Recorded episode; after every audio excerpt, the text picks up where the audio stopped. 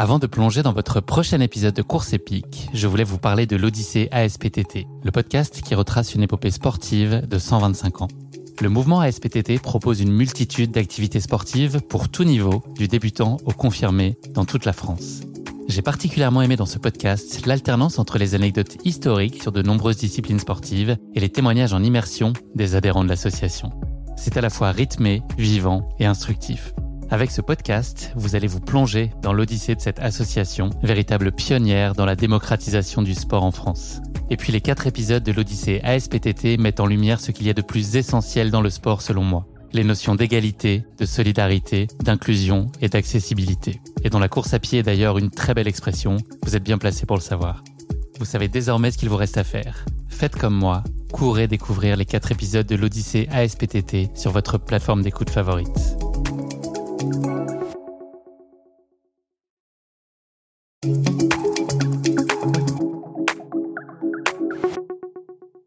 Hi, Courtney.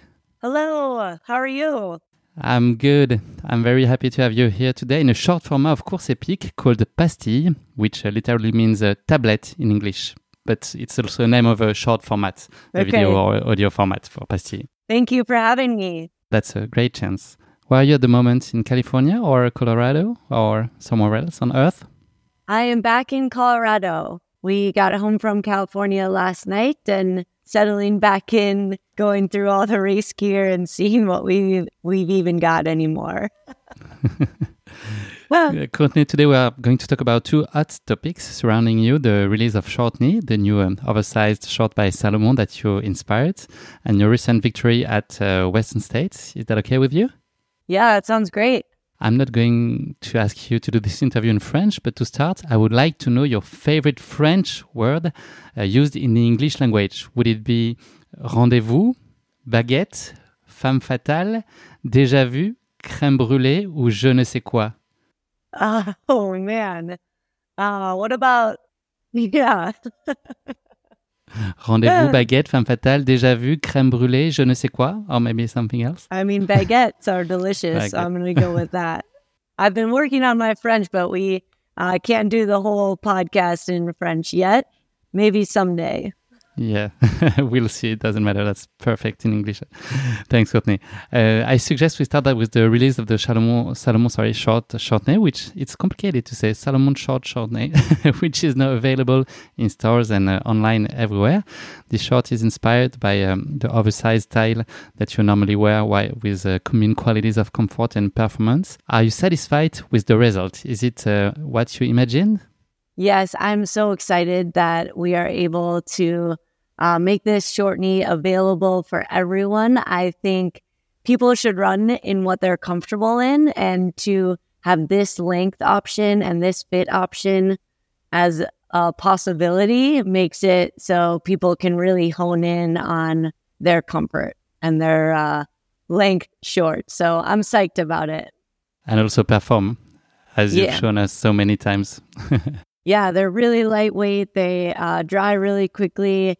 Um, and yeah, just kind of move with you. So they feel great to run in. Who did the initiative come from? Was it you, Salomon, both of you together? I guess I joined Salomon back in uh, 2017 here in the United States. And right away, they were fully supportive of my clothing choices. They um, were happy to provide me with, you know, the men's shorts, anything that they had that was longer when I told them this was the fit and the cut of things that I preferred. Um, so they were really supportive that that was where I liked to live in the clothing world right away. Um, and then over the years, realized like, oh, we can make a short that actually fits you much better than our men's versions. Um, because to get the length that I wanted, I was ordering really large sizes in the men's clothing. And so then the waist wouldn't fit as well. And so we were having to always kind of cinch that as tight as possible to um, have it stay on. So uh, they helped with that. And we then have been able to race in basically Shortneys since like late 2017, early 2018. François D'haene is on the team and he uh, races in similar shorts, so they already had kind of the the model for what it could look like to make long shorts that are loose and lightweight. Were you involved in the co-creation of the of this short, and if so, at, at which steps of the production uh, process? I was involved in it and got to give feedback on um, the length that I think we should offer, the fit of them, so to make sure they were, you know, loose fitting and not long and tight fitting shorts, um, and then got to give some feedback along the way of, you know, what should the waistband look like, or how should we um, get the logos or the colors on there? What could we do to make this a cool product for people? What is the best thing someone could say to you about this short for you to feel like it's a success? The best thing someone could say about the short for me to feel successful about it was that it made them feel comfortable running and look great. Yeah. In addition to that, yeah, you got to look good to feel good, right? Thank you. Thank you, Courtney. The shortness short that you also wore this weekend at the Western States in green, in green, sorry, we could say that it brought you some good luck, as we would hope uh, with this color. Yeah, yeah, they worked great. I was getting doused with water throughout the race, and they um, dried so fast and just felt good all day long. So I was very happy to have them out there on the course with me. The proof of concept. yeah, exactly. Courtney, if you could sum up uh, the last question with one word, what would it be? So fun. So fun. It's two words, but actually, yeah. But fun is fine. yeah. You had a lot of fun. I had a lot of fun. The um, course was fun to run on, and being back on it again after a four-year break since I had seen those trails was really wonderful. I shared many moments with other runners and crews and volunteers. And I got to visit my pain cave and work really, really hard, which I think is so lucky. And uh, I categorize that as a fun activity. You have um, a very free approach of training. Was it the case again for the Western States preparation? You did not follow a specific plan for that for the race? no plan for training for Western states. Um, just kind of going off of runs I like to do, workouts I like to do, and then definitely tuning into my body and brain every day to see how they were feeling and if I should push harder or ease off and take a rest day or anything in between. And how did you feel when you arrived at the starting line? Could you your free way of training give you any doubts or uncertainty on your ability to perform as expected? Is there a, like a question mark? Every time I arrive on a starting line, I never feel certain of the day or my training or um, if I'm as ready as I can be. This time I arrived on the start line and I still had no idea, but I had this feeling of just pure excitement to be there and to have the opportunity to run this race.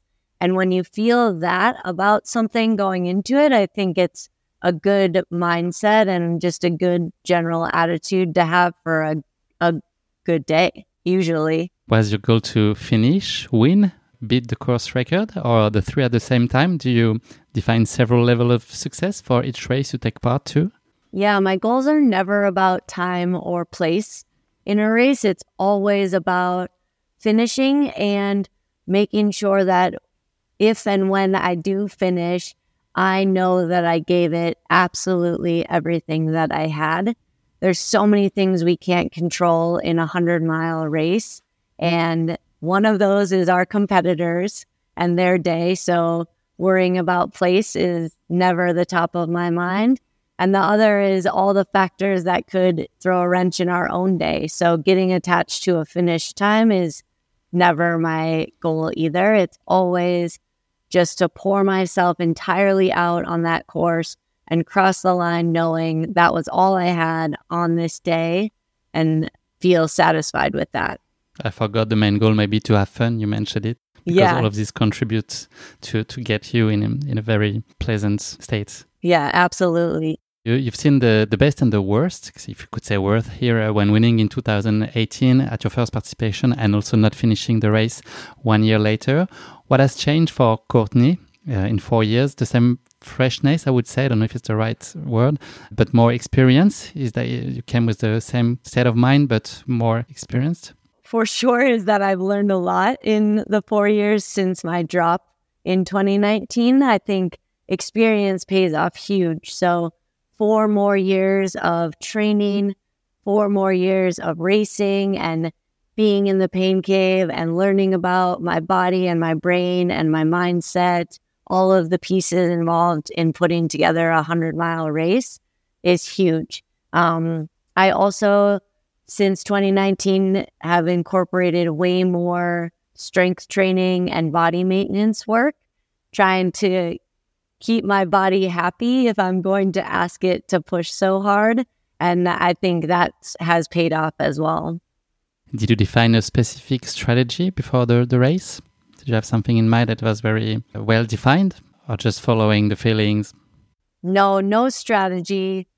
Following the feelings and not fighting the course, just taking what it gave, taking uh, section by section how I felt.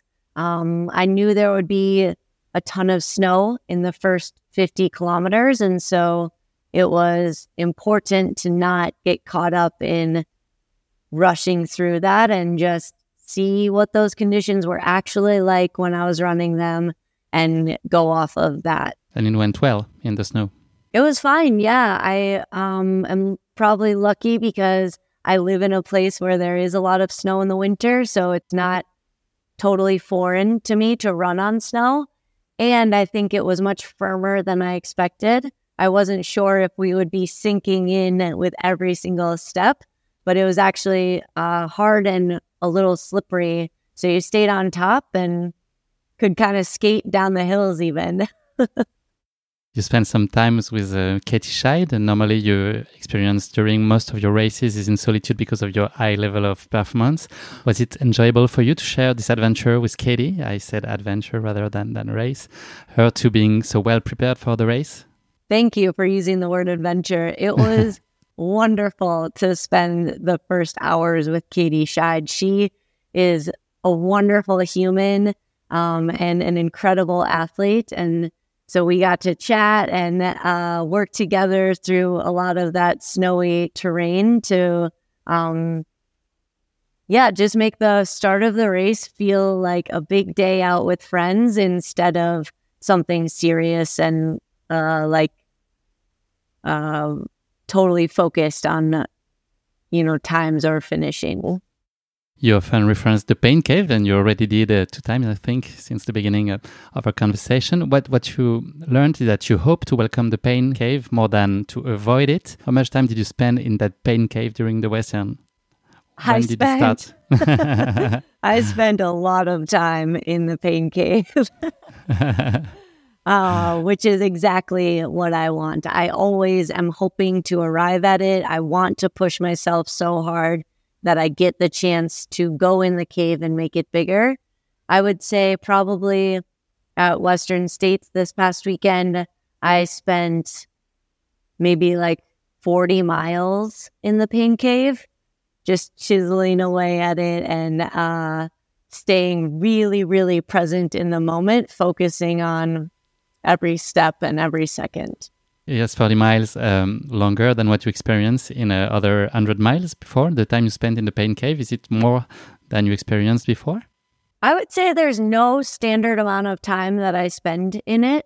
Some races will start and almost immediately it will require a lot of mental effort and physical exertion, and I'll get in that cave really quickly. Um, and then some races, I never arrive at it or I never get the chance to chisel at it.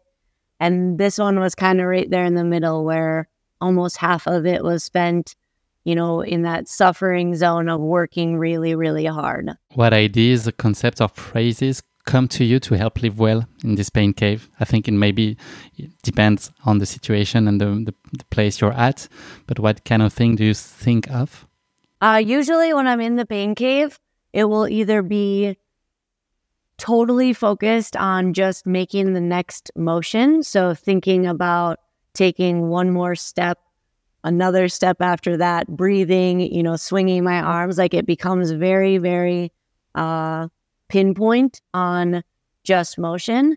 And sometimes I will um, start repeating a mantra or something positive to myself to keep that chisel swinging and keep the pain cave digging going. This time, um, my mantra in there was definitely along the lines of you're fine, this is fine, but it was also like believe. So I kept saying believe to myself, reminding myself that um, staying positive will help me keep moving forward. And I have to believe that moving forward is still possible. And do you also connect to the environment? What you said like, is here is uh, internally, but do you also connect to environment and enjoy the fact that you are lucky to live this and just to take the elements with you as well and and get uh, strength from them as well?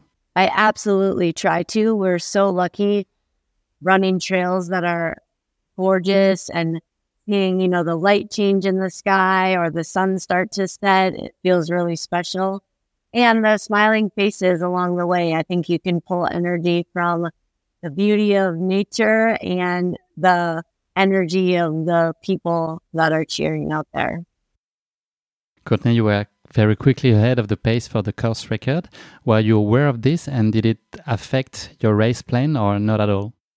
I became aware of it um, probably halfway through the race uh, but it did not impact what I was doing because it still felt like there was a whole lot of race left and anything could happen. So I was not um, thinking all the way to the finish line or thinking that maybe I had the record. I was focused on just doing each mile as strongly as I could. The Western allows for you to have a pacer for a portion of the race. You choose not to have one. Is there any reason for that? I guess there is. yes.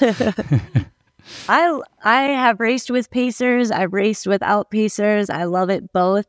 Um, this time we chose to go no pacer just to simplify the whole race. It felt like if it was, you know, just me and my feet rolling through every single aid station, it uh, made it a little more simple to focus on that forward motion. You won the race, as everyone knows, and finished sixth overall in 15 hours, 29 minutes, and 33 seconds, and pulverizing 8 minutes.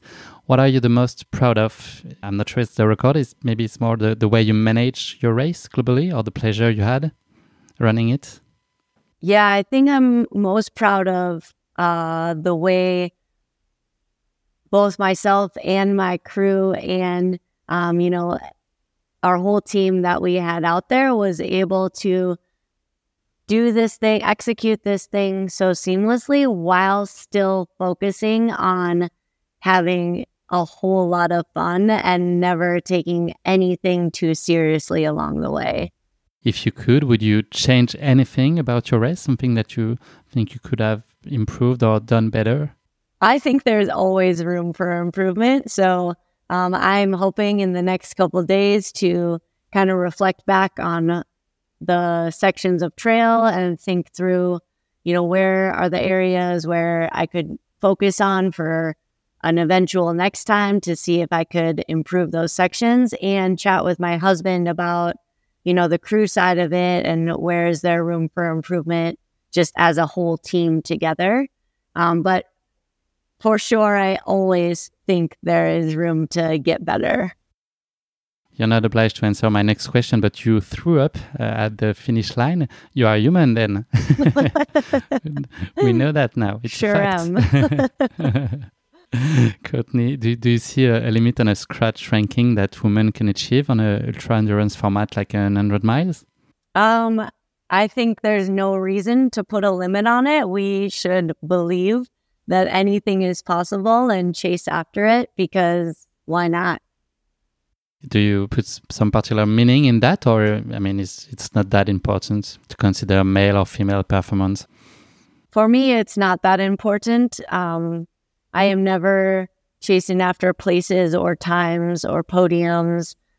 It's uh, for me more important to know that I gave it everything I had, that I squeezed as much fun of, out of it as possible, and that um, I, you know, got to create memories and moments with people along the way. Courtney, I have, I have, a few questions left, three of them. You have won the four major races in Ultra Trail. What could challenge you in the future? Is it to do more races in a close time period, like you are doing with the Western and the Hardrock combination? Yeah, maybe you should ask me that after hard we will we speak in three weeks. yeah, we will find out how I feel about the close proximity of these races soon. Um, Is it a way to challenge yourself? Yeah, I'm. I'm looking for more ways to challenge myself, more ways to get into that pain cave and expand it in new ways. And so, um, basically, I think any and every idea sounds like a great idea. I don't have a specific list of races or challenges yet, though, that I'm looking at for the next few years. And do you consider maybe in the midterm or long term to try new experiences such as a mountaineering or a adventure red or something like that with combined sport? Is it something that you could you could look into? It's absolutely interesting. Katie Schide and I were actually talking a lot about skimo when we were running together, and that seems like a cool sport to try and learn a little bit more about and see how I can do on skis sometime. But um, I love playing outdoors and and being in the mountains and exploring and any sports that are related to that I think are really intriguing and would love the chance to try stuff. This Western has validated the first part of your goal in Western and Hardrock sequence. How do you plan on best handling the three weeks separating the two races? What do you have to do in between? What will you pay particular attention to?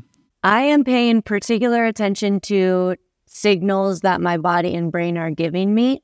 I'm not attached to any workout plan or training plan or um, I have no idea how my legs are going to respond in this next couple weeks, but tuning in and making sure to pay attention to those signals is important, as well as making sure my brain is as rested and recharged as possible because going into that pain cave takes a lot of mental energy and I want that uh, mental energy to be ready to rumble again at Hardrock. So mostly tuning into signals and probably eating a lot of cheeseburgers and pizza and ice cream. Enjoying life and recording podcasts. and yeah, absolutely. Enjoying life and yeah. Courtney, this is my last question for you. Will we have the pleasure of seeing you in Chamonix this summer to eat a pistachio ice cream or with a bib on your chest? Possibly. I'm not ruling it out, but we will see after Hardrock. Maybe both at the same time, eating a pistachio ice cream while running the yeah, UTMB. Yeah. Courtney, thank you very much for your precious time and our conversation. It was an honor for me and our listeners that we could organize this conversation. Before letting you go, I would like just to remind everyone that the short shortney by Salomon is now available everywhere and in two colors, uh, green and black. Thank you again for your time. I wish you a Hardrock that goes beyond your expectations, and you can be sure that we will follow you very closely. Thank you so much. See you uh, this summer, I hope. Yes, of course. I'll be in Chamonix. See you, Courtney. Thanks again. See you.